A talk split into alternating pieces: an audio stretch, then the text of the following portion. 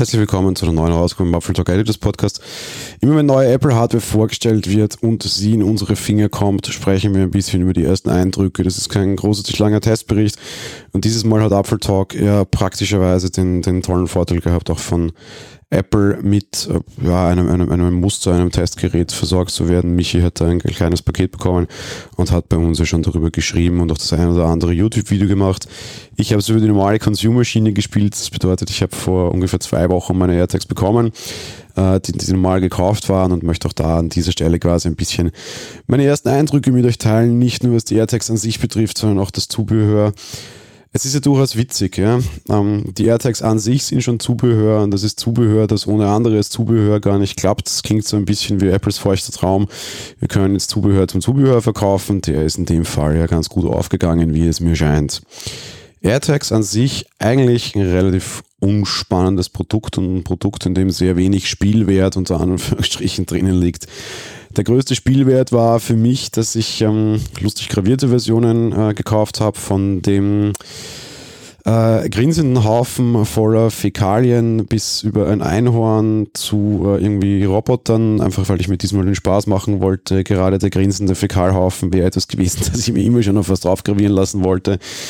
Ähm, muss gestehen, auch wenn ich vielleicht ein bisschen mutig bin, so mutig mir so auf AirPods gravieren zu lassen, war ich bisher noch nicht. Vielleicht mache ich es jetzt tatsächlich mal, wenn irgendwie AirPods 3 rauskommen. Aber bei den AirTags, die dann irgendwo eh verschwinden, hat es mich jetzt weniger gestört. Man zieht so ein kleines Plastikbändchen raus, die Dinge melden sich kurz, wenn du ein iPhone in der Nähe hast, poppen sie auf, lassen sich einrichten wie jedes Produkt irgendwie mit ja, diesen klassischen Apple-Annäherungschips, nenne ich es jetzt mal, bedeutet, sie melden sich, du richtest das einmal kurz ein, sie scheinen auf Wo ist auf und das war's an der ganzen Geschichte. Ähm, man bringt es irgendwo an an Dinge, die man vielleicht wieder finden mag und das war's. Fairness halber, Corona scheint nicht der allerbeste Zeitpunkt zu sein, sowas vorzustellen, weil sehr bei sehr vielen Leuten und auch bei mir durchaus oft, ich gehe zwar noch normal ins Büro, aber jetzt auch nicht jeden Tag, sondern eher so einmal die Woche, ähm, liegen jetzt halt irgendwie die AirTags alle an der gleichen Stelle herum, nämlich irgendwie zu Hause, TM. Und das war's. Ähm, wenn die mal wo angebracht sind, verrichten sie nicht den Dienst. Und im Gegenteil, es ist eher so ein Produkt, wo man erhofft, dass man sie nicht braucht, weil das heißt, man sucht nicht lange und nervig Dinge. Ähm, zur echten Usability, sie funktionieren sehr gut. Ich setze sehr lange auf Tiles. Tile hat mir sehr häufig, glaube ich, unter Anführungsstrichen so ein bisschen mein Leben gerettet oder mich zumindest vor großen Kosten und großen Zeitaufwänden bewahrt. Ich habe zwei Schlüsselbunde, da sind die AirTags drinnen. Ich habe eine Tasche, die ich häufig verwende und einen Rucksack, den ich häufig verwende. Da sind meine anderen zwei AirTags drinnen. Das klappt ganz gut. Der große Unterschied zu Tiles ist ähm, eigentlich gar nicht so groß. Es ist tatsächlich aber der U1-Chip. Dieses, ich, ich lasse meinen Rucksack gerne, ich habe jetzt ein bisschen mobiler unter Anführungsstrichen irgendwo in einem Raum stehen und suche ihn dann zum Beispiel. Oder ich lasse ihn in meinem großen Büro unter Anführungsstrichen stehen, das sind halt mehrere Räume, also im Stockwerk und äh, gehe irgendwie von Besprechung zu Besprechung zu Besprechung und denke mir dann so, oh verdammt, wo ist mein Rucksack? Ähnlich geht es mit meinem Schlüssel. Und irgendwie bist du dann zwar in dem Raum und denkst du so, aha, in diesem Raum ist das Zeugs, ähm, wo jetzt genau?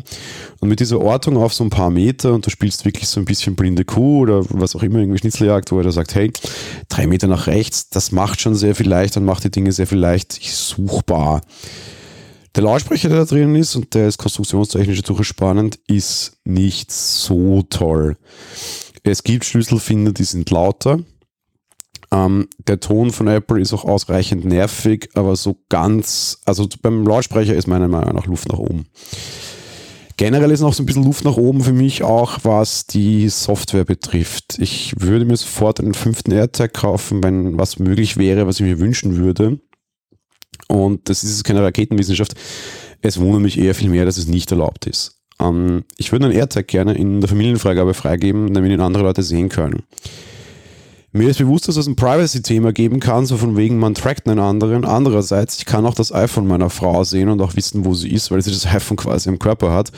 Und mir geht es gar nicht um jemanden tracken wollen, sondern zum Beispiel würde ich sehr gerne einen AirTag in das Auto schmeißen. Ich habe das im Forum so ein bisschen diskutiert und da kam die Antwort, hey, das ist doch egal, weil ähm, die Standort des Autos wird sicher gemerkt, wenn du dein Handy irgendwie mit einem Bluetooth-Radio verbunden hattest. Oder am besten CarPlay. Ja, das stimmt. Nur erstens A, das muss ich mal tun. Aber okay, das mag schon sein, muss man halt tun.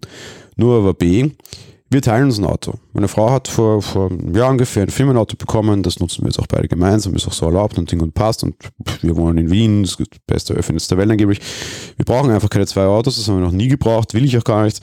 Um, und ich weiß einfach nicht, wo, wenn, wenn sie das Auto genutzt hat und eine Stunde später ich es nutzen will, dann muss ich einfach blöd fragen, hey, wo steht's denn? Ja? Um, das müsste ich mit so einem AirTag nicht. Kann ich einfach nachgucken und sagen, so, passt, fertig, weil quasi ihr iPhone die, die, die Position sich merkt, der AirTag quasi das letzte Mal gesehen wurde und das dann in der Familienfreigabe drinnen wäre, wäre ein sehr praktisches Feature für mich. Zubehör von Apple habe ich beide offiziell probiert und die vom Belkin, die angeboten werden. Und fairness halber, ich kann ja nicht viel sagen. Das Apple-Zeug ist sehr gut verarbeitet, wie immer.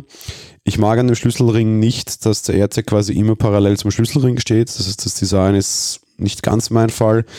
Da mag ich die Variante von Belkin lieber. Die wiederum ist halt allerbilligstes Plastik. Nicht so charmant, 13 Euro dafür. Erscheint mir fast ein bisschen frecher als irgendwie über 30 für diesen Lederanhänger von Apple, wenn ich ehrlich bin. Am Ende ist es halt vor allem Geschmackssache. Der Zubehörmarkt ist wahnsinnig am Rotieren, da werden ganz, ganz viele Dinge kommen. Ich werde mir das sicher auch die ein oder andere anschauen. Kraft eines 3D-Druckers zu Hause habe ich da auch schon die ein oder andere Sache 3D gedruckt, wo es einige ganz nette Geschichten gibt. Vielleicht mache ich da mal eine, eine eigene Folge und einen eigenen Beitrag dazu. Was man sich eigentlich so aus 3D-Druckern rauslassen kann, ist auch relativ spannend. Gerade bei den AirTags geht ja schon sehr viel. Aber es zeigt so, die Maker-Community hat da echt schon, schon nette Ideen und die werden sich sicherlich dann auch bald irgendwie in die größere Wirtschaft oder größere Zubehörfertigungsindustrie quasi durchschlagen. Bin gespannt, was da kommt. Ja, AirTags, nettes Produkt. Wer braucht sie? Leute, die Gegenstände suchen, wo man einen AirTag dran bammeln könnte. Wer braucht sie nicht? Ja, alle, die wissen, wo ihr Kram ist, ist eigentlich eine sehr einfache Geschichte. Ich glaube trotzdem, dass Apple die sehr gut verkaufen wird, weil es auch einfach ja, relativ günstig sind, ein nettes Geschenk sind. Ich habe sehr viele Freunde, die das irgendwie, oder Freundinnen, die das dann quasi ihren, ihren Freunden oder Partnern schenken wollen. Auch so ein bisschen mit dem Augenzwinkern, mit nach damit du deine Schlüssel nicht immer suchst. Ja, spaßiges Produkt. Apple hat es gut gelöst. Es gibt ein bisschen Potenzial nach oben. Vieles davon liegt an Software, dass sie sehr schnell nachreichen können. Bin gespannt, wie sich das und die Zubehörindustrie entwickeln wird. Das war's mit dem Podcast für heute und auch schon für diese Woche, wie immer. Ähm, in einigen Regionen ist morgen Feiertag, dementsprechend schönen Feiertag euch. Wir sehen uns dann oder hören uns vielmehr nächste Woche wieder. Also bis dahin, gehabt euch wohl. Ciao.